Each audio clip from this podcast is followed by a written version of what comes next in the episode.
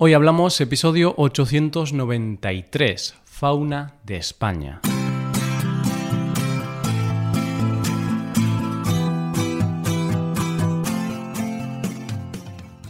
Bienvenido a Hoy Hablamos, el podcast para aprender español cada día. Ya lo sabes, publicamos nuestro podcast de lunes a viernes. Recuerda que puedes ver la transcripción de este episodio y ejercicios y explicaciones en nuestra web. Para ver ese contenido tienes que ser suscriptor premium. Hazte suscriptor premium en hoyhablamos.com. Hola, oyente, ¿qué tal? ¿Cómo estás? La riqueza de un país no se mide solo por su nivel económico, sino que un país puede ser muy rico gracias a su cultura, a sus gentes, a sus monumentos, a sus paisajes o a su gastronomía. Pero hay otra cosa que muchas veces pasa desapercibida que hace que la riqueza de un país sea mucho más grande. Y precisamente de esa riqueza es de la que vamos a hablar a lo largo de este mes de la fauna. Hoy hablamos de la fauna de España.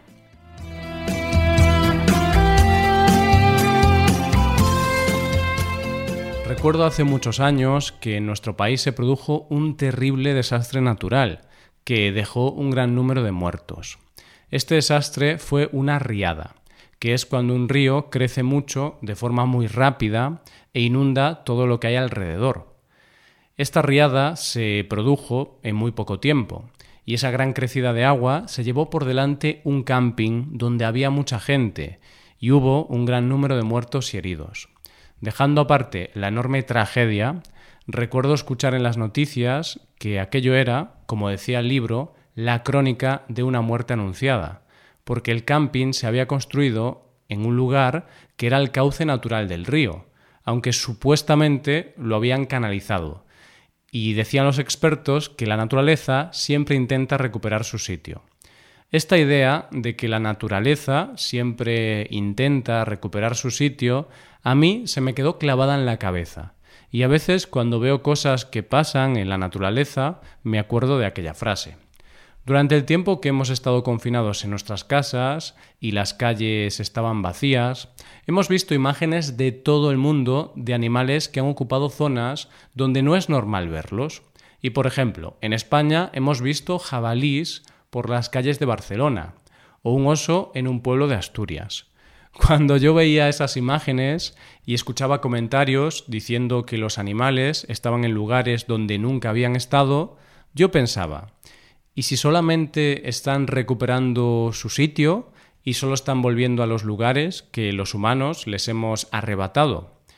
Y es que no debemos olvidar que los animales son habitantes también de nuestro país, que seguramente estaban aquí mucho antes de que nosotros llegáramos y que nosotros, los humanos, poco a poco les hemos ido arrebatando el terreno. Y de hecho, muchas especies están en peligro de extinción por nuestra culpa. Así que durante este mes vamos a hablar de la fauna de España, de todas esas especies que habitan en nuestro país y que son parte de nuestra riqueza como país. En este primer episodio vamos a hacer un recorrido por la fauna española. Conoceremos las especies autóctonas y las más representativas de nuestro país. España es uno de los grandes países de Europa en cuanto a diversidad de fauna. De hecho, somos el país de Europa con más número de vertebrados, con 570 especies, y somos el segundo país de Europa por detrás de Francia en cuanto a número de mamíferos, ya que tenemos 128 especies distintas. ¿Y esto a qué es debido? Pues básicamente porque somos un país muy diverso en cuanto a climas. Dependiendo de la zona del país, tenemos un clima diferente. Así que podemos encontrar el oceánico en el noroeste y norte, el de alta montaña en los Pirineos, el Mediterráneo seco árido en Alicante, Murcia y Almería, el Mediterráneo continental en casi todo el interior de la península, el Mediterráneo en la costa este, las Islas Baleares y la mayor parte de Andalucía, y el subtropical, que es el propio de las Islas Canarias. ¿Esto qué provoca? pues que esta gran variedad de climas haga que tengamos muchos ecosistemas diferentes a lo largo de nuestro país, lo que provoca que la diversidad de fauna sea enorme. Además, otra de las razones para tener esta enorme diversidad de fauna Se debe a nuestra posición geográfica, ya que estamos situados entre el Atlántico y el Mediterráneo, y entre África y Eurasia, lo que nos coloca como en el centro de las migraciones de muchas especies. Pero, ¿cuáles son los animales más característicos de nuestro país? En cuanto a mamíferos se refiere, los más conocidos son el oso pardo cantábrico, el lobo ibérico, el lince ibérico y la cabra montés. El oso pardo cantábrico es el animal terrestre en estado salvaje más grande de la fauna ibérica, ya que los machos pueden llegar a pesar 180 kilos y las hembras entre 100 y 140 kilos. Y aún así son la subespecie de oso pardo más pequeña del mundo, así que imagínate cómo serán los más grandes. Este animal habita en la cordillera Cantábrica y los Pirineos. La cordillera Cantábrica está dividida en dos núcleos, el occidental y el oriental, con un total de 260 ejemplares, y el núcleo principal está en el Principado de Asturias, y en los Pirineos quedan alrededor de 40 o 50 ejemplares. Este animal está en peligro de extinción y están protegidos desde 1973. El lobo ibérico es uno de los animales con peor fama de nuestro país, y de hecho hay mucha mitología en torno a ellos. Yo de pequeño siempre escuchaba a mi abuelo decir que si te cruzabas con la mirada de un lobo, no la podías olvidar nunca. y mi abuelo decía que una vez se cruzó con uno y jamás pudo olvidar aquellos ojos.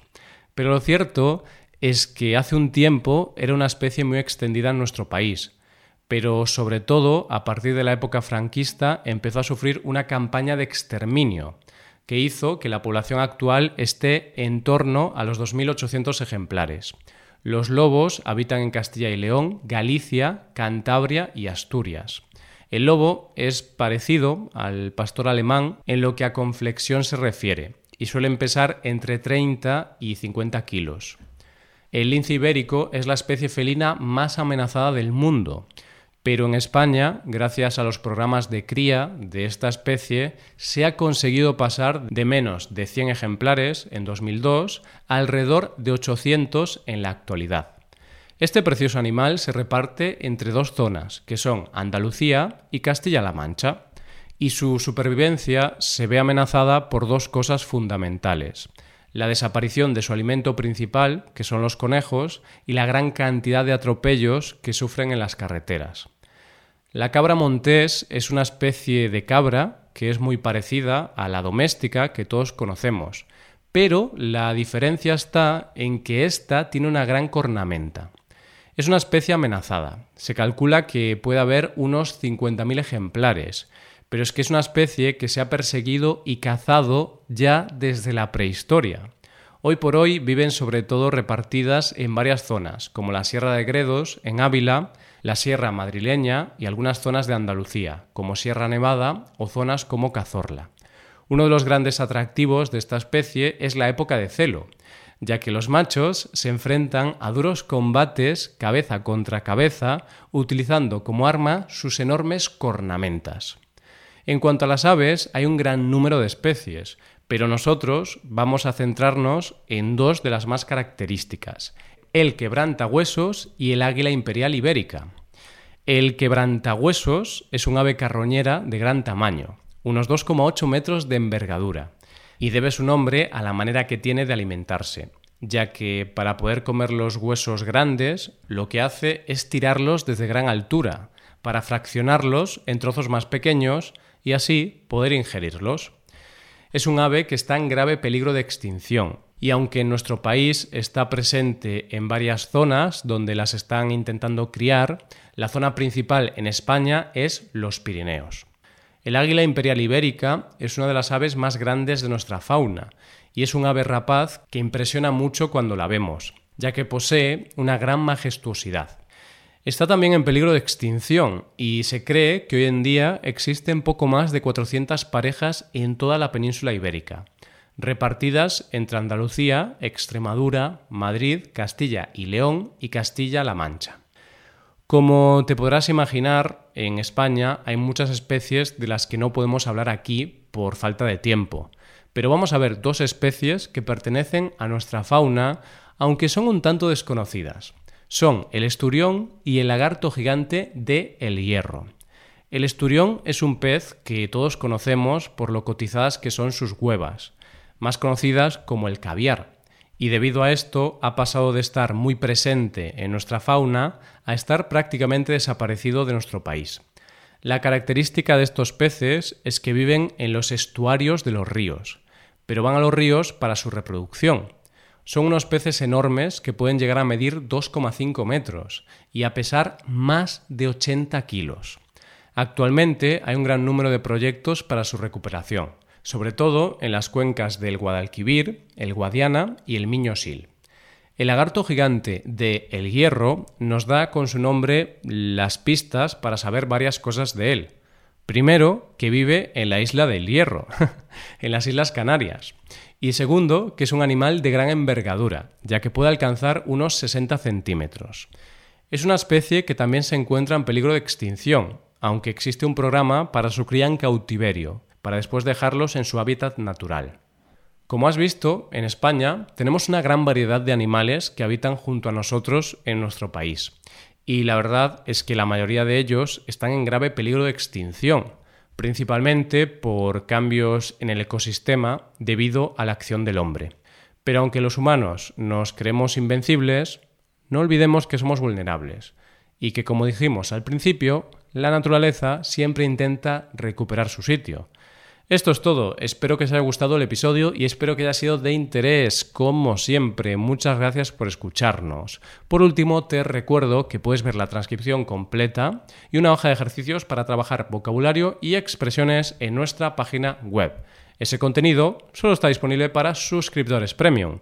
Hazte suscriptor premium en nuestra web hoyhablamos.com. Nos vemos mañana con un episodio de Cultura Española. Muchas gracias por todo. Pasa un buen día. Hasta mañana.